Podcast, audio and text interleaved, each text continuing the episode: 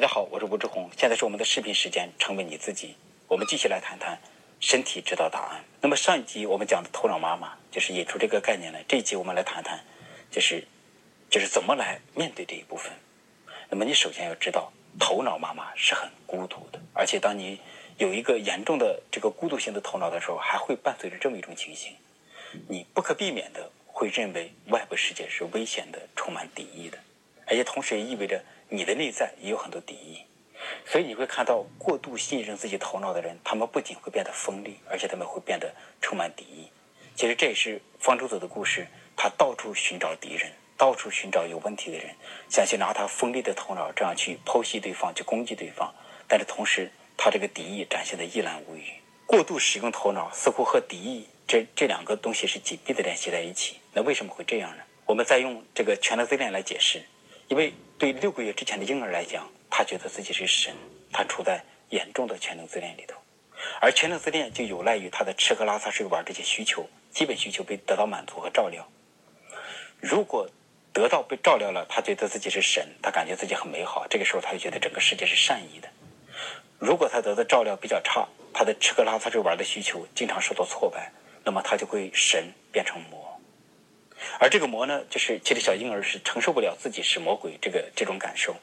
他就把这个魔一方面压抑到潜意识深处，一方面把这个魔鬼投射出去，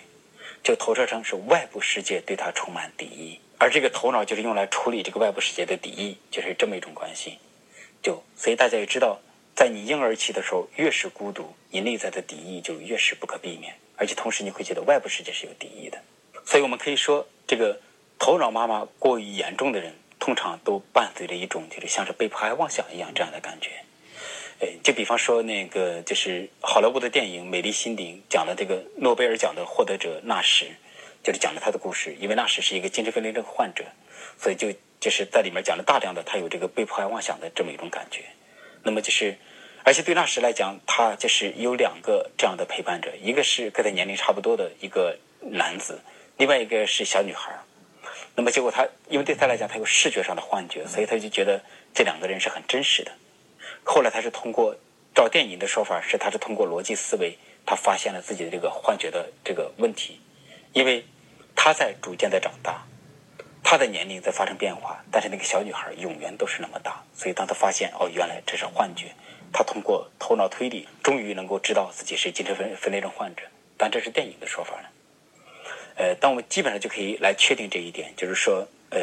如果你的头脑特别厉害。而你的情感能力又比较差，你真的要怀疑自己有相当程度的被迫害感。当然，被迫害妄想就是经典的被迫害妄想，是你觉得某一个人、某一种力量，就是他就是导致了你人生所有的不幸。那么，所以这叫做被迫害妄想。就是因为现在是二零幺六年八月，那么前不久发生很著名的事情，就是招赵薇的那个万慧的事情。就是万慧是一个女性，她就得了精神分裂症。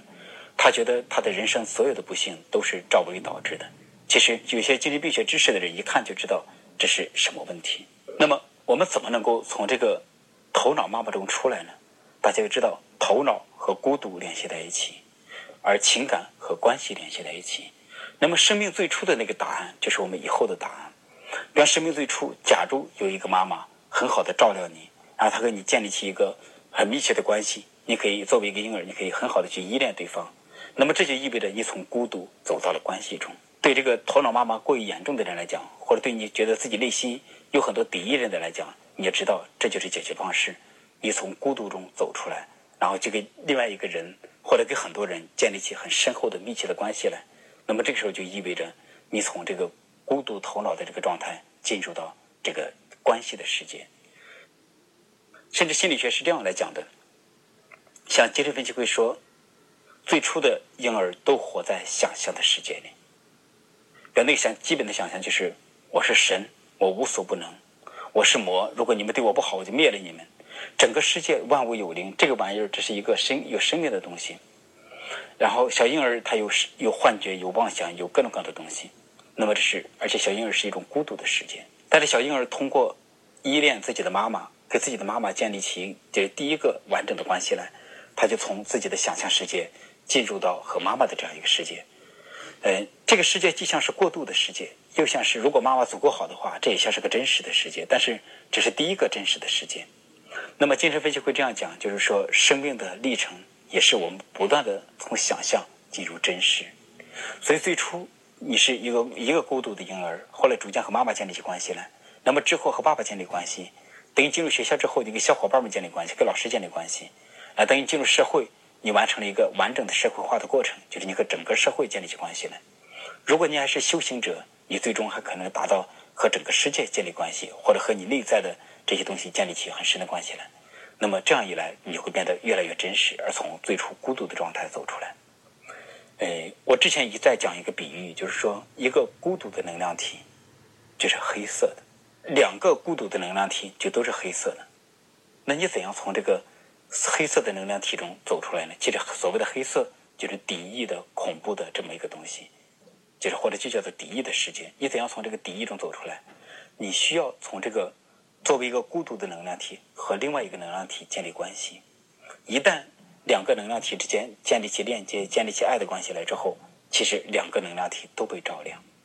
所以在我的说法里，从想象进入真实，还意味着从孤独的黑暗的能量体走向光明的能量体。当你逐渐的从这个就是孤独中，就是一点一点的和整个世界建立更深的联系，那么就意味着你作为一个能量体，你就被照亮了。所以。就是从孤独中进入关系的世界，就是从想象中进入的真实的世界，这是一个非常重要的部分。那么接着我再讲讲，就是说，呃，如果真的碰到一些个案，你怎么来做治疗？我讲一个我很很深刻的个案，就是我有个来访者，呃，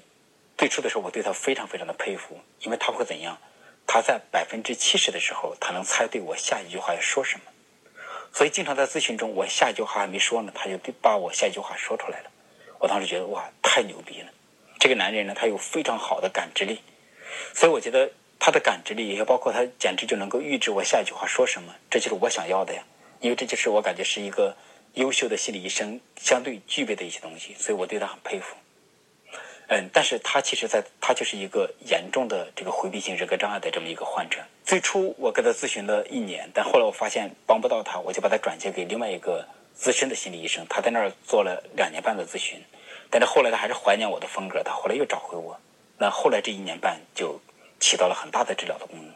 那么怎么怎么起到功能呢？因为这个时候我对这个头脑妈妈有了很多理解。后来我就在想，她其实也就跟我很像。他只不过有一个很牛逼的头脑，但是他其实活在孤独中，活在想象中。而且你看，他对我百分之七十的时候判断是对的，但是还有百分之三十的时候判断是错的。所以实际上是因为他的他的头脑、他的感知力太强了，以至于他对我的判断很就是经常是准的，但是他仍然活在自己想象的世界里。那怎么办？我就需要把他从想象的世界拉入到真实的世界。所以后来我就给他就是做了这么一个约定。就是在咨询中，无论他对我有什么想象，都欢迎他说出来。我至少可以保证一点，我会非常真诚的来给他做澄清的工作。他关于我的所有的想象，我都可以告诉他我真实的样子是怎样的。那么还是百分之七十的时候他会猜对，百分之三十的时候他猜不对。那么在这个过程中，这个来访者其实早期的时候，他有些东西很受打击，他觉得他他真的有点难以接受，很多时候他对我的判断是错的，也就是实际上。他对他的头脑妈妈非常的自恋，但是他逐渐的又能感觉到我的这个诚意，所以当他发现，OK，他的这个判断是错的，但是我和他之间会仍然会建立一个善意的诚意的关系，所以好他他就会变得越来越放松。那么经过长期的这样的去谈他的想象，而我这边做澄清，啊，他逐渐的就从这个想象世界进入到真实的世界，就有了很就是很多疗愈，这是一个比较成功的个案。但另外一个还有一个就是还算可以。就是也是不错的个案，但是也许称不上太成功。那么，那是一位女士，她的这个头脑妈妈就不高级了。就是像我刚才讲的这个男人，他的头脑妈妈非常的高级，他的判断就是经常非常精准。而这位女士呢，就是她也活在自己的想象世界里。比方说，她会这样讲：“她说，有一天我和一个男孩相爱了，然后那我就很好奇，我就问他：你你怎么知道你们相爱了？你怎么你怎么爱的？比方他说。”我们在同一个饭桌上吃饭，我这样看了他一眼，他知道了我的意思，然后他再回了我一眼。他本来想跟另外一个女孩说话，他突然间不跟那个女孩说话，他跟另外一个男人说话，因为他怕我不高兴。乍一听还挺有道理的，但是后来就发现，他的因为他的这个这个判断力比较比较弱，没那么强，所以你就发现他的判断都是他的想象，而且这里面很严重的一点，根本就没有就是对方的那个对话。比方他没有说，他去找那个男孩说你爱我吗？那男孩也没跟他讲过这样的话，所以全都是他的想象。所以这是一个比较严重。讲过这样的话，所以全都是他的想象，所以这是一个比较严重的个案。那么后来我和这个个案之间就是做了一个基本的东西，就是第一个，他可以在我的关系里头，咨询关系里头，他想他关于我的想象都可以说出来，我保证给他很真诚的会澄清。而且在他的真实的世界里头，如果他和别人有了想象，特别是那种关系还不错的人，我都会鼓励他，甚至督促他去找对方做澄清。就比方说，他后来终于鼓足勇气。他和那个他认为他跟那个女男孩眉来眼去，他们之间有爱的关系，这样去做澄清。结果他发现对方根本就不知道，就是这个女孩爱他，他也根本对这个女孩没有爱慕的这样的，就是这样的情感。那么最初当这个信息出来之后，这个女孩就简直是痛不欲生，她觉得自己活不下去了，因为她觉得自己过去一直活在这样的想象中。但是到她后来逐渐的，她和另外另外一个男孩终于能够建立起这个爱的关系来了。而且他通过逐渐的和其他人做澄清，他发现他跟别人的关系也变得关系越来越深厚，而这种深厚的关系最终对他起到治极大的治疗的功能。所以，因为这个第二个个案，当时我有了一个这样的感慨，我会说，真实的世界是有疗愈性的。所以，我会对那些朋友提出强烈的建议：如果你一直活在孤独中，不要你从小到大一直都很孤独。你不要去享受孤独，你的所谓的享受孤独，其实是你害怕进入的真实的世界里受挫，所以你一直活在孤独中。其实头脑妈妈把你给包住了，严重的限制了你。我强烈的建议这样的朋友走出去，给更多的人打交道，而且我这也是我自己的事情。那么当你逐渐的和这个真实的世界，无论是谈恋爱，还是交朋友，还是做生意，各种各样的事情，当你的人际关系越来越多的时候，你会发现你的心。逐渐的打开了。当你的心打开之后，你才发现，原来过去你真的一直活在头脑的世界里。所以这个时候，你就会变得逐渐的不太一样了。所以大家记住，这个真实的世界是有疗愈性，而且从想象的世界进入到真实的世界，其实它不是一个简单的说法。当然，精神分析把它说的比较简单，但我会说的比较复杂，比较哲学化一些。就是说，孤独的能量体，就是如果完全孤独。那么你就是个完全黑暗的能量体。其实这个完全黑暗的能量体中就住着一个恶魔。那你怎样来驯服你这个恶魔，或者这个这个猛虎，或者这个凶残的猛虎？其实就需要你作为一个能量体，你和其他一个能量体，或者和更多的能量体建立起各种各样的关系来。每建立一个关系都是一种救赎。那么这就是我的建议：如果你发现你在困住、困在你的头脑里，其实解决办法就是要。多去交朋友，要多去建立关系，而且这里面我特别讲到一点，你必须要把握一个这样的基本原则，就是澄清和沟通的原则。什么意思呢？也许你的脑袋很厉害，你对对方的判断很准，但是你一定要有这样一个基本原则：关于我是谁，我说了算；关于你是怎样的，你说了算。我是解释我自己内在的权威，任何人都不能替代这种权威。无论你再牛逼，哪怕你很有神通，哪怕已经证明你牛逼的不得了，我仍然要知道，我才是解释我自己的权威。同样的，如果你在看另外一个人的时候，你对另外一个人可能有各种各样的判断，但是你一定要明白，你要把那个解释权、把这个确定权交给对方。你关于对方的所有的东西都是假设。所以，虽然我现在作为心理医生，而且特别加上用身体来聆听，就我真的是经过这么多锤炼，似乎变得越来越厉害，而且现在对梦、对人的无意识的这些东西理解越来越深。但是，我一直都确定这么一个基本原则：我关于我的来访者，我关于我身边的人，那都是我的假设。就是要想知道对方到底是怎么样，必须要找对方去做沟通，去做澄清。就是，所以我一直以来比较喜欢美剧的一这种感觉。美剧中经常就是那个，他们彼此吵架，骂得很严重，或者发生冲突，甚至动手，但是他们一定会做一件事情，他们去找对方，向自对方袒露自己的心声，而让对方也袒露他的心声，然后他们在袒露心声的过程之中，他们过去的很多误解重新得到澄清，他们的关系重新恢复。所以，这是一个基本原则，你一定要知道，你必须经过深厚的沟通，你才能够知道对方是怎样的。要不然的话，你要知道你的头脑再牛逼，经常也不是真实的。那像我前面讲到那个，我那个很牛逼的那个来访者，那个宅男来访者，他他其实还有一个感觉，这种感觉其实蛮严重的。他经常觉得他眼睛所看到的世界是不真实的。就比方说，他有一次见到两个哥们儿在那个。在一个饭馆里吃饭，他俩那个碰杯喝酒聊天他觉得他们还挺开心的，但他觉得没到这个他们的情感那一刻没到一百分，也就七十分。但是他就这样想象，这两个人一定有一些东西是他完全不知道的，他们俩肯定幕后有很多东西导致他们有了这么深厚的关系。甚至我这个来访者会觉得人人都是司马懿，人人都是诸葛亮，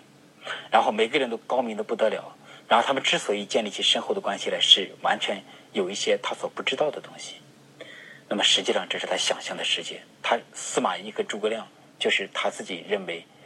其他人之所以事儿比他做得好，是因为其他人有一个更完美的头脑。实际上以我的经验来判断，这个哥们儿的头脑厉害程度，已经超过了百分之九十五的人，他是那个 top 五。那中国影视剧里头也经常表达这种东西，是吧？就好像就是你比方《三国演义》就讲的一环紧扣一环。